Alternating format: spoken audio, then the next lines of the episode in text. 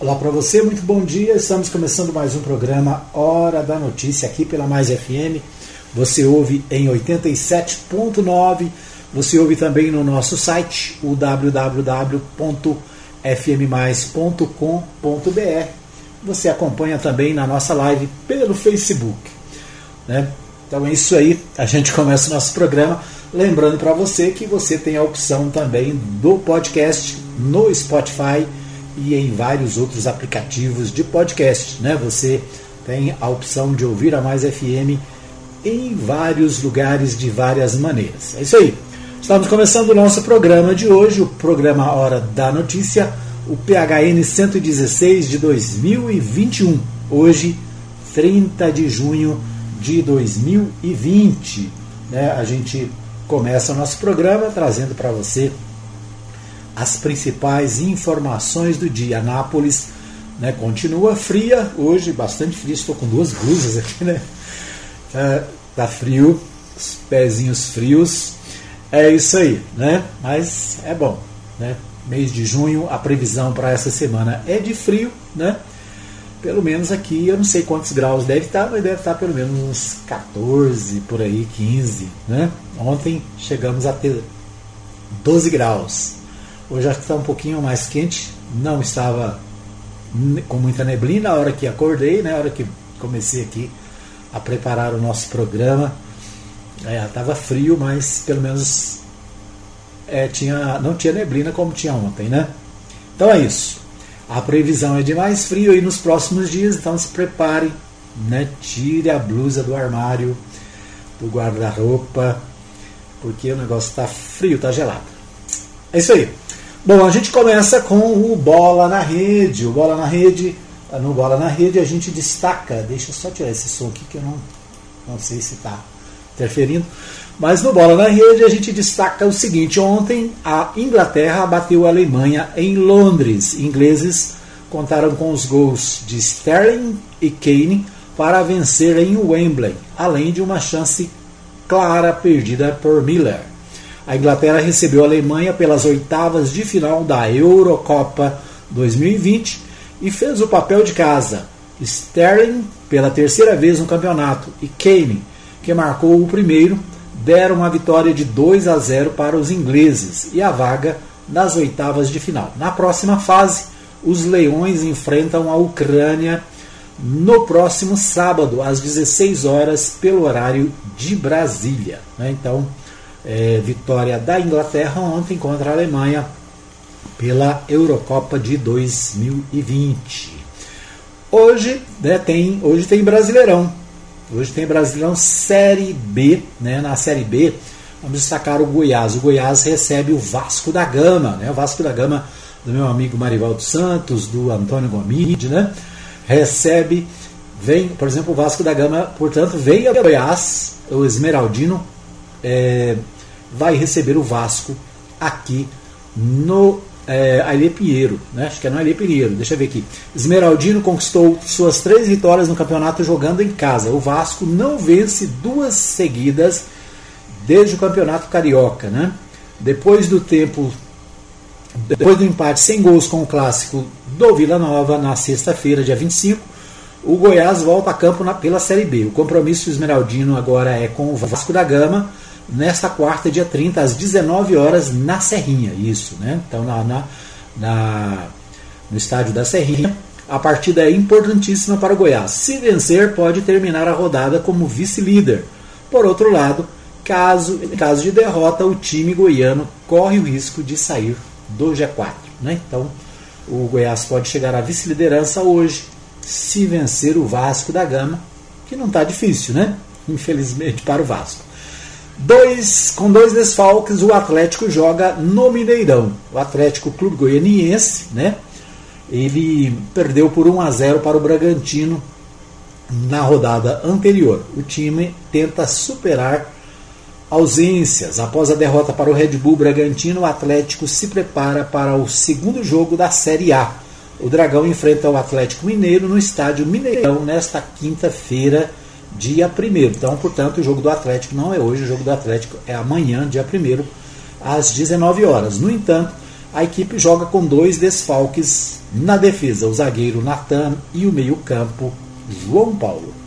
É, vamos a São Paulo com o nosso pessoal da RBA News é, para falar mais sobre o Brasileirão. Vamos a São Paulo com o Brasileirão, né? Tem rodada hoje, começa né, a rodada, a oitava rodada. Nós vamos ver aqui Corinthians e São Paulo terão novidades no clássico desta quarta em Itaquera. Vamos ver lá. RBA News Esporte. Quarta-feira de majestoso pelo Campeonato Brasileiro. Nove e meia da noite no horário de Brasília. Corinthians e São Paulo medem forças em Itaquera pela oitava rodada. E o Timão terá novidades, pelo menos no banco de reservas ainda sem embalar na competição, já que são apenas duas vitórias em sete jogos, o Alvinegro contará com o retorno de Luan, recuperado de lesão, e com o atacante Marquinhos, que voltou de um período no esporte, por empréstimo.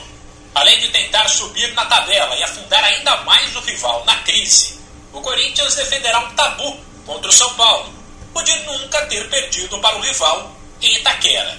Algo que para um dos líderes do grupo, o lateral Fábio Santos, é sim uma motivação a mais. É normal, né? Você, você escutar esse tipo de situação, óbvio que, que o mais importante para a gente vão ser os três pontos, vão ser a, vai ser a continuidade do, do trabalho, vencer um clássico, a gente sabe que tudo isso dá uma confiança maior. Mas eu vou estar tá mentindo para você também se eu, se eu te disser que a gente não, não pensa nisso e manter esse tabu. A gente sabe o quanto é importante para a gente, importante para o torcedor, tudo isso, né? Como você falou, eu estava no primeiro clássico na, na, na, arena, né? Então, sem, sem sombra de dúvidas, eu não sei se mexe com os outros jogadores, estou falando por mim, mas é uma coisa assim que, que a gente leva, leva para campo e vai tentar manter o máximo possível esse tabu aí. E junto a isso vem, vem vitória, vem três pontos e vem a confiança pro, pro restante do campeonato. Corinthians e São Paulo se enfrentaram em Itaquera 14 vezes. Um provável timão para o clássico tem Cássio Fagner, João Vitor Gil e Fábio Santos, Cantilho, Mosquito, Vitinho Gabriel e Vital. E mais à frente, Jô. Pelos lados do São Paulo, o momento é péssimo, já que a equipe ainda não venceu no Brasileirão e está na zona de rebaixamento. Ainda assim, tem notícia boa. Recuperado de dores que o tiraram do duelo do fim de semana contra o Ceará, o zagueiro e lateral Léo está recuperado e vai para o jogo. O volante Luan, que voltou no domingo diante do Ceará, mas começou no banco, até porque vinha de lesão, já tem condições de ser titular. E outra novidade pode ser o zagueirão Miranda, recuperado do problema muscular, e que, se for relacionado, deve ficar na reserva. Um provável São Paulo para o clássico tem Volpe, Diego Costa, Bruno Alves e Léo, Daniel Alves, Luan, Lisieiro, Benítez, Rigoni e Reinaldo. E mais à frente, Éder. De São Paulo, Humberto Ferretti. Muito bem, então ouvimos aí Humberto Ferretti, direto de São Paulo, falando sobre a partida né, do Corinthians em São Paulo, lá na capital. Né? Então, é a participação do Humberto Ferretti, né, destacando aí também o futebol brasileiro, o Campeonato Brasileiro Série A. É isso aí. Então, essas as principais informações do nosso Bola na Rede. A gente vai destacar agora na pauta nacional as principais manchetes dos portais de notícias do Brasil.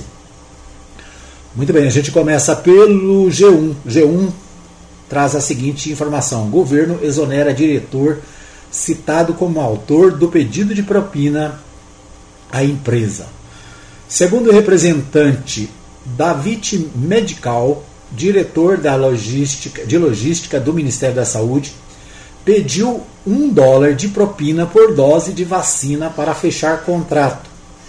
A Globo News, o diretor, disse sofrer retaliação. O governo exonerou é, o governo exonerou o diretor de logística do Ministério da Saúde, o Roberto Dias. A decisão, anunciada na noite desta terça-feira, dia 29, foi publicada no Diário Oficial da União desta quarta e assinada pelo ministro-chefe da Casa Civil, Luiz Eduardo Ramos. Ao jornal Folha de São Paulo, representante da David Medical Supply. No Brasil, Luiz Paulo Dominguete disse que o diretor pediu propina de um dólar por dose de vacina para a empresa assinar contrato com o Ministério. De acordo com a Folha, Dominguete procurou a pasta para negociar 400 milhões de doses da vacina AstraZeneca. O repórter, a repórter Nilson Clava da Globo News, Roberto Dias se disse alvo de retaliação por ter cobrado de Dominguete que comprovasse representar a AstraZeneca, o que, segundo o diretor, nunca aconteceu. Dias afirmou também que divulgará uma nota sobre o assunto. Né? Então, a nota é, divulgada na terça-feira, o Ministério, o Ministério não explicou o motivo da exoneração do Roberto Dias. Disse somente que a decisão foi tomada no período da manhã. O Ministério da Saúde informa que a exoneração de Roberto Dias do cargo de diretor de logística da pasta sairá na edição de, do Diário Oficial desta quarta-feira, dia 30. A decisão foi tomada na manhã dessa terça-feira, informou o Ministério. Né? Então, entre aspas, aí essa informação. Integrantes da CPI da Covid querem convocar o representante da David para o vice-presidente da comissão, Rodolfo Rodrigues. A denúncia é forte entre aspas, para Randolph Rodrigues. Denúncia forte. Vamos convocar o senhor Luiz Paulo Dominguete Pereira para depor na CPI da pandemia, na próxima sexta-feira, dia 2, afirmou o senador em rede social. Então, mais uma denúncia né, de corrupção no governo. Dessa vez, o pedido né, desse representante do Ministério da Saúde de um dólar por vacina. Né? O portal, o blog do Otávio Antunes também traz o seguinte: CPI investiga negociação paralela para a compra da, de AstraZeneca. Fabricante nega, nega usar intermediários e diz que acordos com o Ministério da Saúde são feitos por meio da Fiocruz, parceria na produção da vacina. A CPI da Covid, servidor Luiz Ricardo Miranda relatou a oferta de 400 milhões de doses. Então a, a CPI da Covid no Senado investiga uma negociação paralela para a compra de vacinas das, da AstraZeneca. Né? Estavam pedindo propina. A frase que o servidor Luiz Ricardo Miranda contou durante o depoimento da CPI que o seu colega de Ministério da Saúde, Rodrigo de Lima, ouviu de outra pessoa. Refere-se a uma negociação de 400 milhões de doses da vacina AstraZeneca entre o Ministério e a empresa da Vit Medical Supli. Bom, ainda sobre a CPI, né, a CPI deve votar nesta quarta-feira, portanto hoje, é, a convocação do líder do governo e ouvir Wizard sobre gabinete paralelo. Né? Convocação do deputado Ricardo Barros, do PP do Paraná, não está na pauta, mas há acordo para votação, para votação né, dessa, desse pedido. Empresário Carlos Wizard estava nos Estados Unidos, faltou o primeiro depoimento no último dia 17. Então a CPI da Covid deve votar nesta quarta-feira a convocação do deputado Ricardo Barros, do PP do Paraná, líder do governo Jair Bolsonaro na Câmara dos Deputados. O Ricardo Barros, né, líder do PP, líder do governo na Câmara, ele foi citado né, no depoimento essa semana como é, responsável por esses pedidos de propina. Além de votar requerimentos da CPI, a CPI ouvirá nesta quarta-feira o empresário Carlos Wizard deverá questioná-lo sobre a suposta existência do gabinete paralelo que teria orientado Bolsonaro em assuntos relacionados à pandemia. Né? Então, a CPI da Covid-19 né, trabalhando aí a todo vapor. O, no portal UOL, uma matéria diz o seguinte: o lobista ofereceu propina para Luiz Miranda não atrapalhar a Covaxin. O caso das negociações da vacina indiana Covaxin, é o Covaxin, né? Ganhou mais um personagem na noite de hoje. Segundo reportagem da revista Cruzoé, o lobista Silvio Assis figura conhecida pela classe política em Brasília, teria oferecido propina para o deputado Luiz Miranda, do DEM do Distrito Federal, né, Luiz Miranda, aquele que foi lá na CPI e denunciou o governo federal. O Luiz Miranda teria é, sido vítima também, né, o alvo de promessa de propina. Assis teria convidado Luiz Miranda para uma reunião no dia 31 de março 11 dias após o parlamentar se encontrar com o presidente Jair Bolsonaro, para denunciar a pressão sofrida pelo seu irmão, Luiz Ricardo, servidor do Ministério da Saúde, para agilizar a liberação da vacina, né? Liberação de vacinas, essa da Covaxin, uma empresa indiana. No entanto, o lobista tentou convencer Miranda a fazer com que o irmão facilitasse a negociação. De acordo com a Cruzoé, a revista, né? Foi aí que a primeira oferta de uma eventual recompensa surgiu, e apesar dos valores não terem sido discutidos, Assis teria sinalizado para a reeleição de deputado que estaria garantida. Miranda saiu da casa do empresário sem que a conversa avançasse, informa a revista. Muito bem, vamos à Folha de São Paulo também destaca o seguinte: Pressionado, Bolsonaro cometeu ao menos 10 crimes só nas últimas três semanas, em meio à pressão de CPI e protesto entre maiores, protestos maiores contra o governo. O presidente segue estratégia de agir contra regras, regras e leis. Alvo da CPI da Covid no Senado, de manifestações que vem ganhando adesão e com pesquisas pouco favoráveis.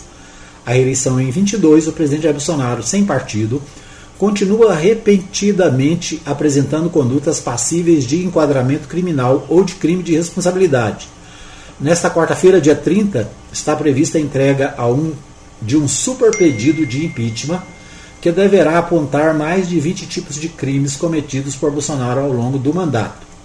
De acordo com o levantamento feito pela Folha e de consultas a especialistas em direito penal e constitucional, apenas nas três semanas das últimas três semanas, há pelo menos 10 tipos de situações em que o presidente cometeu crimes comuns e de responsabilidade. Em algumas situações, a avaliação é de que podem ter ocorrido os dois tipos de conduta. É, deixa eu ver aqui. Mas. É isso, né? Então, hoje, mais um super pedido de impeachment. Já são mais de 100 pedidos de impeachment na Câmara dos Deputados contra o presidente Jair Bolsonaro. Esses os destaques nacionais, os destaques da nossa pauta nacional, né, estão nos principais sites de notícias do país hoje.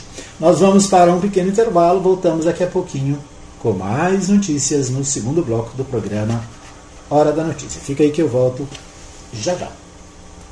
Muito bem, estamos de volta para o segundo bloco do programa Hora da Notícia trazendo para você as principais informações do dia aqui pela Mais FM. Você ouve em 87.9, né? Você acompanha o nosso programa em 87.9. Deixa eu só tirar essa trilha aqui, porque ela está rodando agora sim. Então é isso aí, né? Nós trazemos para você as principais notícias do dia, as principais informações do que está acontecendo no Brasil, em Goiás e, é claro, aqui na nossa querida cidade de Anápolis. É, agradecendo a você que está com a gente pela nossa live no Facebook. Obrigado pelo carinho da sua companhia. Deixa eu só acertar aqui. É, você que acompanha, a Maria Nova Silva está conectada desde o princípio do programa, desejando a todos um bom dia, um dia de paz, um dia de alegria. É isso aí. Então, a agradecemos a todos. A Maria Santos está sempre ligada, obrigado. Um abraço também para o meu amigo eh, José Andrade. Um abraço para o pastor Saulo Batista do Nascimento, está sempre conectado também na Mais FM em qualquer lugar da cidade, né? por onde anda, está com o rádio ligado no carro, acompanhando nossa programação. Um abraço também para o meu amigo Alfredo Landim, sempre conectado em qualquer lugar do estado, né? qualquer lugar, sempre levando aí também compartilhando as notícias através do Hora da Notícia. Isso aí. Vamos a Goiânia com o Libório Santos. O Libório Santos traz para nós os principais destaques direto da capital goiana. Com você, Libório. Deixa eu achar aqui o Libório Santos. Agora sim. Preços do gás de cozinha e da energia elétrica disparam. Eleita nova diretoria da Associação Goiana de Municípios. Afogamento com morte no Lago de Serra da Mesa. Deus Libório Santos, hoje é dia 30 de junho, quarta-feira. Esses são os nossos destaques. O botijão de gás de cozinha de 13 quilos é vendido a 120 reais em algumas regiões de Goiás, como é o caso de Jataí, no sudoeste do estado. Segundo o sindicato das empresas revendedoras de gás da região centro-oeste, Sinergás, só neste ano foram sete reajustes repassados pela Petrobras à revendedora, sendo o último de 6%. A polícia intensifica o trabalho em cidades do interior de Goiás e os traficantes estão na mira. No dia de ontem, em Goianésia, numa operação especial, nove pessoas foram presas. A Associação Goiana de Municípios, a GEM, promoveu ontem eleição para sua diretoria quando foram eleitos o prefeito Carlão da Fox de Goianira como novo presidente e o Wilson Tavares de Gameleira como vice. A posse deve ocorrer dia 15 de julho. A entidade tem 63 anos de existência e possui hoje 230 municípios filiados. O presidente eleito Carlão da Fox fala como será o seu trabalho. Procurar ouvir todos os nossos associados, tentar contemplar com os 246, eu vou buscar aqueles que não estão associados ainda para que eles venham e ouvir dos nossos associados quais são os maiores anseios para que a gente possa fazer esse trabalho, essa ponte junto ao governo do Estado, junto ao governo federal, para que a gente possa realmente ter uma associação forte, voltada para os municípios realmente. Então, como é que você avalia esse processo que culminou com uma chapa de consenso? Olha, uma forma brilhante que nós achamos, é importante a gente agradecer todos os prefeitos que nos ajudaram a chegar nesse consenso, entendeu? Então, acho que isso foi melhor para o Estado de Goiás, melhor para a nossa associação, que não haja disputa para que a gente possa usar as nossas energias voltadas para os municípios, para os nossos municípios. E é isso que nós vamos procurar fazer. Uma associação forte, todos os nossos é, vice-presidentes trabalhando, ajudando para que a gente possa, num curto espaço, ouvir todos os 246 e a gente fazer um diagnóstico para poder levar junto ao governo do Estado e à União. O Corpo de Bombeiros de Niquelândia realizou nesta terça-feira o resgate do corpo de uma vítima de afogamento no lago de Serra da Mesa. A vítima, uma mulher de 36 anos, estava numa canoa no lago quando se desequilibrou e caiu na água. Vale lembrar que ao adentrar em rios e lagos, use colete salva-vida. A diretoria da Agência Nacional de Energia Elétrica continua negando o risco de um apagão no abastecimento de energia, mas o racionamento será feito de forma indireta, meio à força. Isso porque as tarifas estão subindo muito, obrigando o consumidor a economizar. Ontem a ANEEL anunciou o índice de reajuste de valor da bandeira tarifária a ser pago pelos consumidores na conta de luz a partir de julho. Com isso, o custo da bandeira vermelha, 2, o mais alto no sistema, aumenta de 6,24 para R$ 9,49 por cada 100 kWh consumidos, um reajuste de 52% sobre o valor que já vinha sendo cobrado desde junho e que a agência prevê que siga em vigor até pelo menos em novembro, devido ao baixo índice de chuvas em boa parte do país e a consequente queda do nível dos reservatórios de hidrelétricas. O Corpo de Bombeiros foi acionado em Luciânia para combater um incêndio num veículo, quando descobriu que havia um corpo no banco traseiro que foi carbonizado. A polícia investiga agora as causas do incêndio e da morte da pessoa que estava no interior do carro. A partir de manhã, motoristas de ônibus e de caminhão que não tiveram feito o exame toxicológico dentro do prazo exigido pela lei serão multados automaticamente. A lei exige que motoristas das categorias C, D e E, com idade inferior a 70 anos, tenham de fazer esse exame a cada dois anos e seis meses. Através de uma parceria entre a iniciativa privada e o governo do estado, continua sendo executado um projeto de recuperação de rodovias e a construção de pontes em diversos municípios. O presidente da FAEG, José Mário Schreiner, fala sobre o desenvolvimento desse projeto. É um projeto que a gente vê que já está começando a dar frutos. Né? A união das entidades, o Fundepec, a FAEG, a ProSoja, auxiliando na elaboração de projetos é, fazendo ali com que os recursos financeiros colocados espontaneamente por parte dos produtores rurais de Goiás, eles são transformados em projetos por empresas extremamente competentes que foram contratadas e agora nós já podemos ver a finalização de alguns deles, como por exemplo a GO 110, que liga aí a Seara a São Domingos. E o projeto que já foi entregue pela, pela Goinfra foi totalmente bancado pelos produtores rurais da região ali de Posse, de Iaciara, da Estiva, é, empresas também também de calcário que fizeram esse aporte de recursos, também foi complementado com recursos do FUDEPEC, nós podemos fazer já a entrega solene desse projeto, para que a Guilherme possa licitar e já imediatamente colocar as máquinas na pista. Eram essas as informações de hoje de Goiânia, informou Libório Santos. Muito bem, então ouvimos aí as informações direto de Goiânia com o Libório. E um destaque aí é o preço do gás, né? O preço do gás de cozinha, que já está custando 120 reais no sul do estado. Não sei por aqui, né? Como é que tá, mas não deve estar muito diferente, né? Então o preço do gás, o gás que há bem pouco tempo era em torno de 35 reais, né? Eu me lembro do ministro Guedes prometer o que o gás seria vendido na faixa de 35 reais, lembra? Né? O Guedes, ministro da Economia do Brasil, é, prometeu, dizendo: olha, nós vamos ter gás a 35 reais. Hoje o gás está a 120 reais, né? Já a notícia aí do sul do estado. A última, último, último que eu comprei foi em 105, me parece, né? Já faz uns, uns dias. Então é isso, né? O gás subindo, a energia é outra conta que vai subir, né?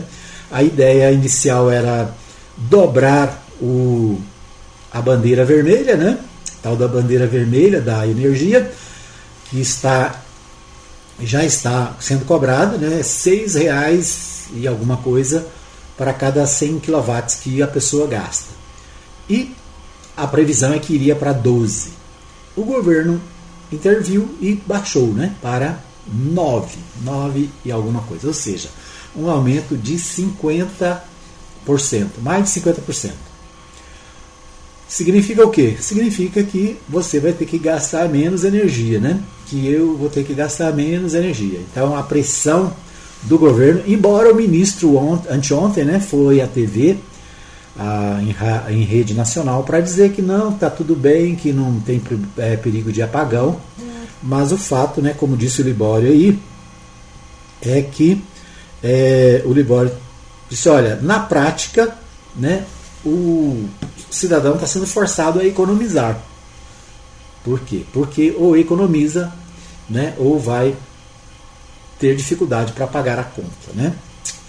Mas é isso. Então, esses os destaques. Eleita a nova diretoria da Associação Goiana de Municípios, né? então torcemos aí pela, pelo sucesso da nova diretoria da Associação Goiana de Municípios, né? importante, representa os 246 municípios de Goiás né, é um espaço político importante e que ajuda né, a levar recursos, principalmente para os municípios menores, né, os municípios mais distantes da capital, que precisam de representatividade e o trabalho desta associação é fundamental.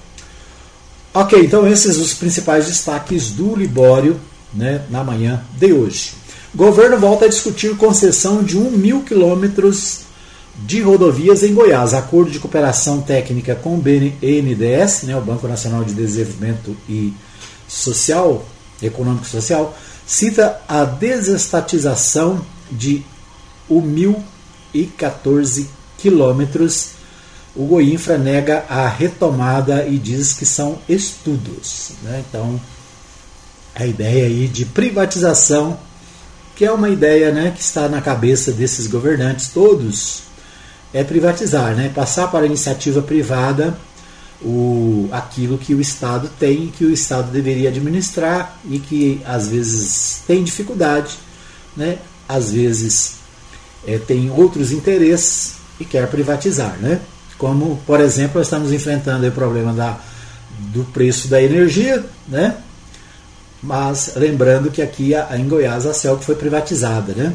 Depois que privatizou a Celg, eu pergunto, o que melhorou? Né?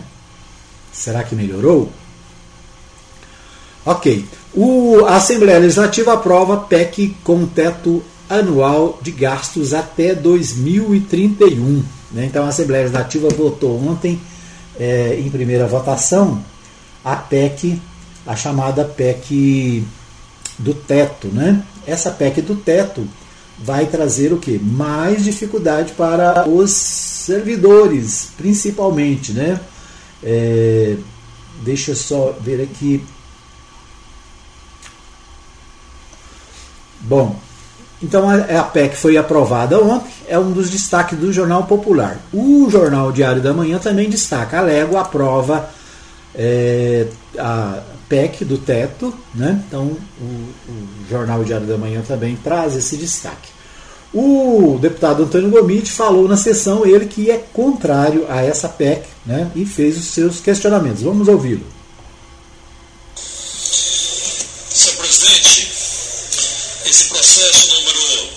5487 da emenda constitucional que está sendo discutido nessa casa nesse momento, que nós já tivemos oportunidade aqui na tribuna de falar sobre ele, queremos apenas reafirmar que somos contrários a essa PEC. E quero aqui fazer esse debate porque entendo daquilo que foi levantado nessa casa, o gestor responsável, presidente Humberto Haddad, é o gestor que apresenta um planejamento estratégico de investimento para o Estado. Esse é o gestor responsável, independentemente de cor partidária, daquilo que é oposição, daquilo que é a situação. Mas aqui nós precisamos levantar uma questão importante, doutor Hélio. Porque o governador Ronaldo Caiado, quando era deputado, quando era senador, ele era o deputado mais crítico do governo, porque dizia que precisava Goiás recuperar, aplicando e fazendo investimentos. O governador Ronaldo Caiado entra no governo, ganha o governo, e ele insiste em todos os momentos, mesmo contrariamente à Secretaria de Tesouro Nacional, dizendo não precisa entrar no regime de recuperação fiscal, mas ele insiste em entrar no regime e fazer agora, piorar agora o teto de gasto. Aquilo já era preocupante em 2017, em nível nacional, 2018, em nível estadual, do teto de gasto. Agora nós teremos com o regime de recuperação fiscal e com essa PEC um aperto maior. Aperto para o servidor, claro, já foi dito aqui, mas mais do que o aperto para o servidor. Nós não teremos qualquer investimento nas áreas sociais no governo do Estado. E nós já estamos sentindo. É importante os deputados aqui entenderem que o ano que vem, deputado Major, já é o último ano do governador Ronaldo Caiado. Qual foi o investimento que foi feito nesses primeiros três anos? Qual foi a creche? Qual foi a escola? Qual foi o hospital? Qual foi a duplicação de BR, de GO? De rodovia da GO? Qual a duplicação que foi feita? Então é importante que a gente entenda que investimento ele não cai do céu investimento é um planejamento que a gente faz com os recursos que a gente tem no Estado. E o que nós estamos aqui nessa casa pedindo ao líder do governo? Que o governador Ronaldo Caiado, em vez de apresentar PEC, que ele apresente um plano de investimento fiscal, do qual ele está entrando no regime de recuperação fiscal, mas que ele apresente um planejamento, que ele apresente um plano a gente possa debruçar nessa casa e ajudar a pensar o Estado é isso. Muito bem, então aí nós ouvimos a participação do deputado Antônio Gomides na sessão, é, na sessão da Assembleia Legislativa, onde foi votado ontem, né, a primeira, em primeira votação, esse projeto de teto de gastos. O deputado Antônio Gomides cobra do governador né, um plano de ação, um plano de trabalho, segundo o deputado né? Esse plano não existe, apenas a adesão a exigências do governo federal, né? Esse mais uma ação é, que mostra o arroxo, principalmente, né, para os servidores, para os trabalhadores do Estado. Né? É isso. Nós vamos para mais um pequeno intervalo. Voltamos daqui a pouquinho com mais informações, mais notícias aqui no programa Hora da Notícia. Fica aí que eu volto já já.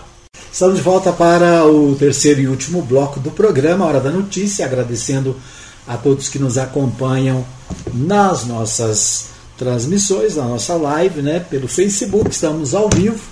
Obrigado a você que compartilha, você que curte, né? Isso aí, né? Curte aí a nossa página. Se você ainda não curtiu a página da Rádio Mais FM no Facebook, vai lá, né? Curte a nossa página é, ajude a gente também na, no compartilhamento, compartilhe o programa. Eu descobri o seguinte, antigamente, quando eu começava o programa, eu compartilhava uma vez né, e achava que estava bom.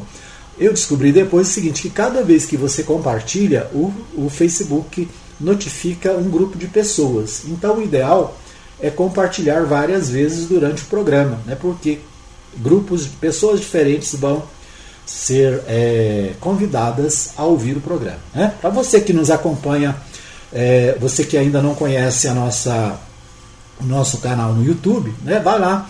O nosso canal no YouTube é da é, Web, Web TV Mais, Web TV Mais no YouTube, né? Vai lá, se inscreve no canal, aciona o sininho, né? Toda vez que a gente estiver no ar, você vai receber a notificação do nosso programa né, da nossa, das nossas lives, sejam elas né, do programa ou de outras, de outras atividades aqui da Mais FM.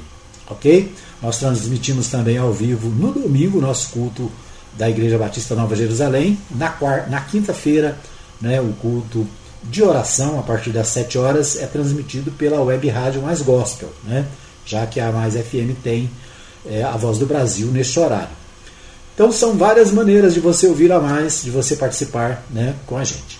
O nosso podcast, podcast está disponível no é, Spotify, também né, no Google Podcast, no podcast da Apple. Então são muitas maneiras também no podcast para você ouvir a Mais FM. E uma novidade no podcast também na programação da Mais é a participação do pastor é, Jonas Nascimento, pastor da igreja, da igreja presbiteriana é, independente do Cambuci, lá em São Paulo. Ele, a partir de agora, né, está conosco todos os dias às 11 da manhã, na Mais FM, na Mais Gospel também. E também no Spotify, né, com o podcast é, Aos Pés de Jesus. Certo? Então, essa é a novidade. Novo podcast, novo é, devocional aqui na Mais FM a gente inovando sempre, né? Muito bem, este é o nosso terceiro bloco. Quero destacar também os nossos apoiadores culturais. Um abraço para o pessoal da Agropires. Né? A Agropires fica na Avenida Arco Verde, quadra 34, lote 1. Telefone 3314-3411. Tudo por seu pet. Está lá na Agropires, além de produtos para jardinagem, né? Tem muita coisa boa, produtos para pescaria. Você vai pescar, a Agropires tem lá, né? Todas as tralhas da pescaria. Um abraço também para o pessoal da Ótica Formosa, né? Meu amigo vereador Jackson Charles é, e a sua equipe atendendo na Ótica Formosa, na Avenida Sebastião Pedro Junqueira, antiga Anderson Clayton, ali na entrada da Vila Formosa, né? Então você vai lá, faz a sua consulta e faz o seu óculos, né? compra também o seu óculos de sol, é tudo, tudo relacionado à ótica, está lá na Ótica Formosa. Para você que vai fazer suas compras do mês, né, ou as suas compras do dia a dia, Supermercado Oliveira fica na Avenida Principal, quadra 33, lote 27, no setor sul, segunda etapa. Né, são empresas parceiras aqui do nosso programa e da Rádio Mais FM. Tá certo? Tá aí, feitas as comunicações de estilo, vamos à pauta, né? A pauta do dia do nosso programa. É, a gente vai o, ouvir. Aliás, vamos, antes aqui da, da minha pauta dos principais sites da cidade, nós vamos com o nosso Opinião Política. A gente ouve o ex-presidente da Câmara, Círio Miguel, ele falando sobre a política nacional. Vamos ouvi-lo.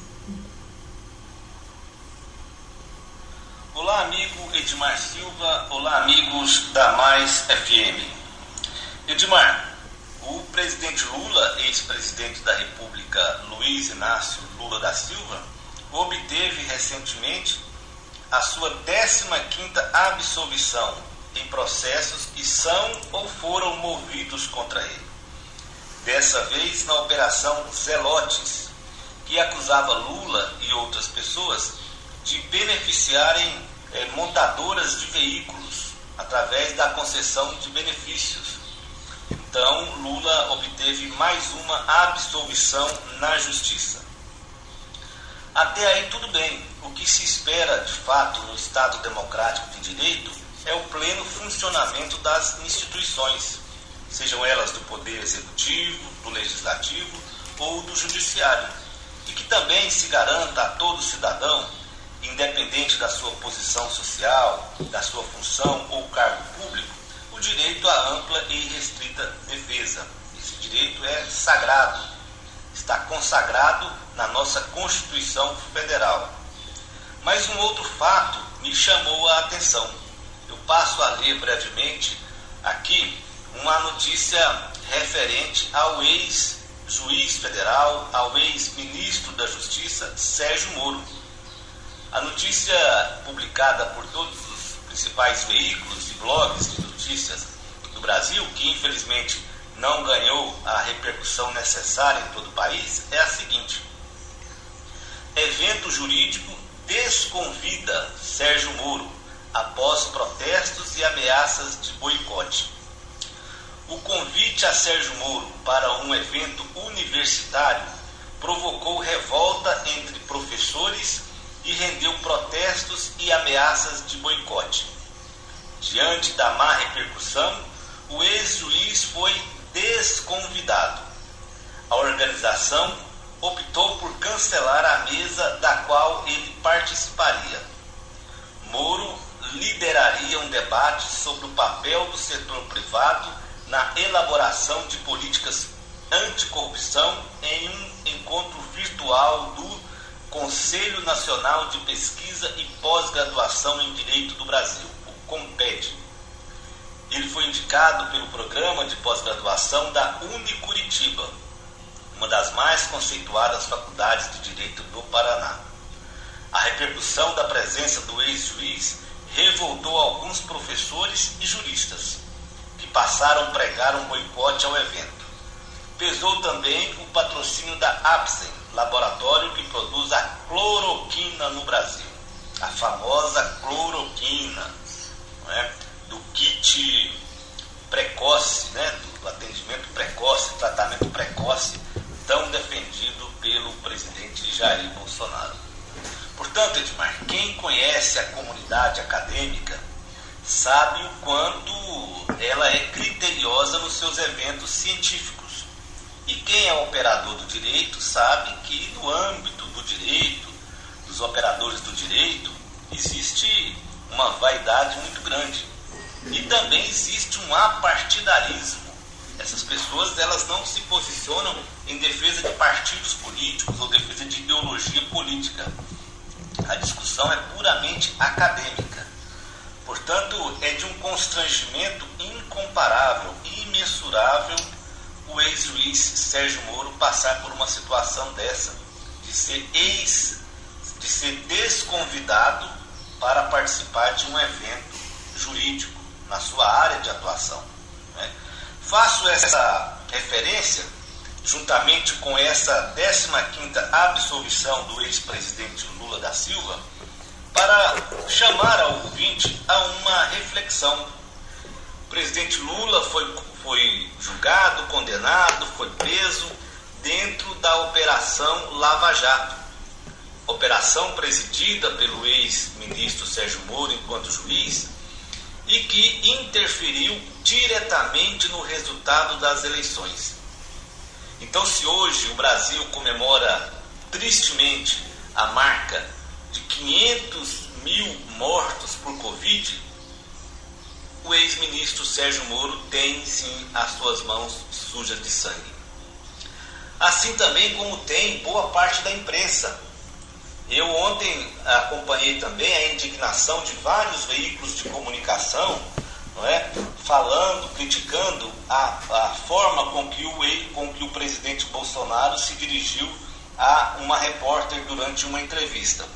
Mais uma agressão, mais uma atitude agressiva do presidente da República de forma incompatível com o cargo de liderança maior do país.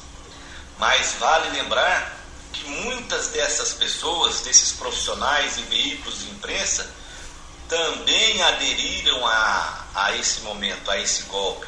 E que se nós chegamos nessa condição de que o país está estagnado do ponto de vista econômico, do ponto de vista político regrediu e do ponto de vista sanitário vivemos diante de uma pandemia, essas pessoas também têm a sua responsabilidade. Aliás, por falar em kit Covid, em tratamento precoce, aconselho, portanto, a alguns jornalistas que também se aventuraram na questão do Bolsonaro, do mito, que antes de entrevistá-lo, façam o seu tratamento precoce. Um grande abraço a todos. Muito bem, ouvimos aí então o Ciro Miguel no Opinião Política, trazendo né, o seu, a sua opinião sobre o momento político que nós estamos vivendo.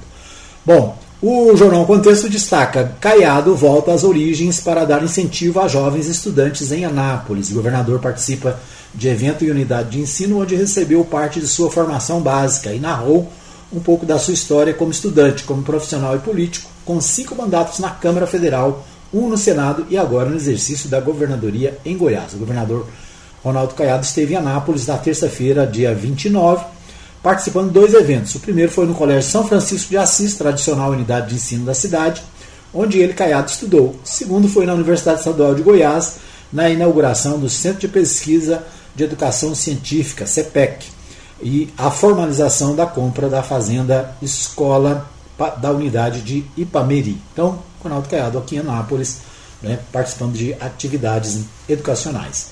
O portal 6 destaca, boletim informativo da Prefeitura, né, da CEMUSA, informa, mesmo registrando mortes, ocupação de leitos de UTI sobe em Anápolis e já está em 67%. A CEMUSA também contabilizou quase 300 novos casos da doença nas últimas 24 horas. Então, destaque né, do Portal 6 é a situação da Covid em, em Anápolis. O portal de Anápolis também destaca é, Anápolis contabiliza 270 casos de Covid e 8 óbitos nesta terça-feira. Esses os destaques da nosso, do nosso terceiro bloco. Né? Agradecemos a audiência de todos. Nosso tempo está esgotado. Obrigado pelo carinho é, de, toda, de todos os que nos acompanham nos diversos meios de comunicação. A gente termina o nosso programa agradecendo, né, desejando a todos um, uma boa terça-feira. A gente volta amanhã, se Deus quiser. Uma boa quarta-feira, né? A gente volta amanhã, se Deus quiser, com mais informações aqui no programa Hora da Notícias. Bom dia para você, boa noite para você que está na nossa, nas nossas reprises. Né? Um abraço e até amanhã, se Deus quiser.